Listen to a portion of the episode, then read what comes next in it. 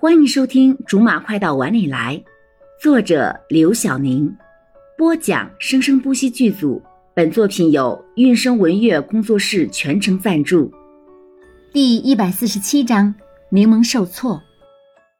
这就不用你担心了。他反应慢，是，他的确是怕自己反应太慢，少打他几下。那我就直说了。这件事情，无论在证据上还是道德舆论上，你们都占不到任何的便宜，何不各退一步呢？毕竟彼此都没有什么损失。你这话说的就不对了。什么叫彼此没有损失？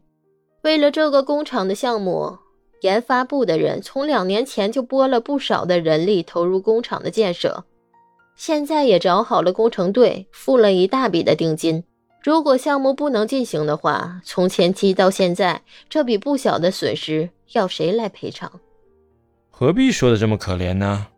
谁都知道，这笔钱对贵公司来说只不过是九牛一毛。即使没有这块地，你们也会很快找到下一个项目的，又何必在这里纠缠呢？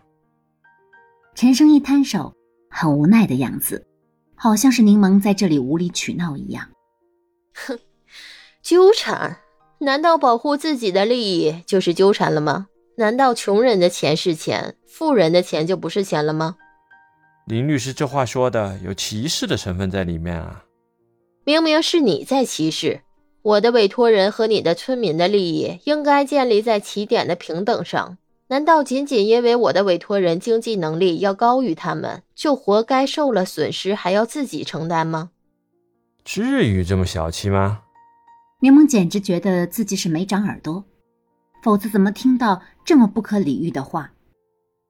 你究竟是不是司法工作者？居然会把保护自身的利益说成是小气？你这完全是在否定国家的司法制度。林律师，有些事情你知道，我也知道，何必把咱们的对话抬到这种高度上来呢？